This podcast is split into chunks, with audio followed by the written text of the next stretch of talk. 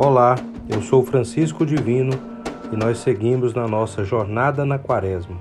E hoje nós vamos meditar no texto que está no Evangelho de Marcos, capítulo 9, versos de 2 a 8.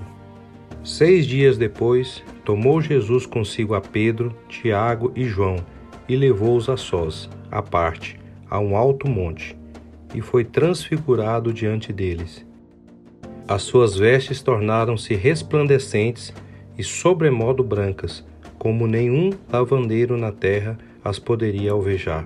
Apareceu-lhes Elias com Moisés, e estavam falando com Jesus. Então Pedro, tomando a palavra, disse: Mestre, bom é estarmos aqui e que façamos três tendas.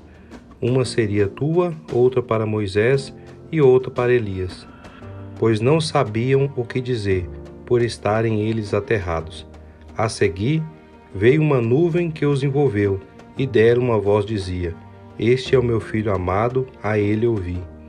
E de relance, olhando ao redor, a ninguém mais viram com eles, senão Jesus.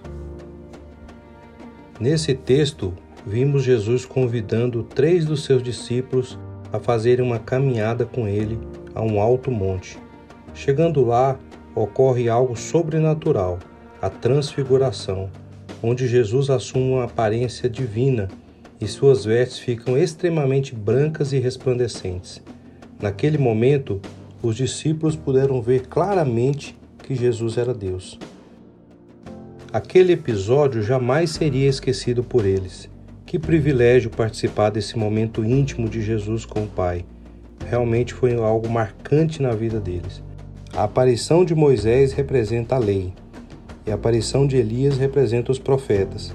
E a voz de Deus dizendo: Ouçam a ele, mostra que tanto a lei quanto os profetas dão lugar a Jesus. Ele é o cumprimento da lei. No texto também encontramos Pedro tentando acomodar a todos, fazendo ali três tendas, mas Jesus bem sabia que precisava descer do monte e seguir rumo à crucificação. Eu quero te desafiar a orar por coragem e fé para seguirmos os passos de Jesus, negando-se a si mesmo e tomando a sua cruz dia após dia. Vamos orar?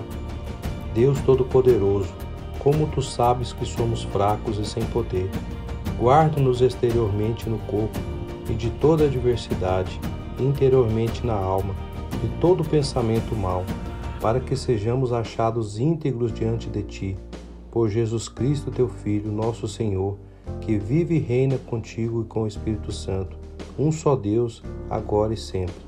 Amém.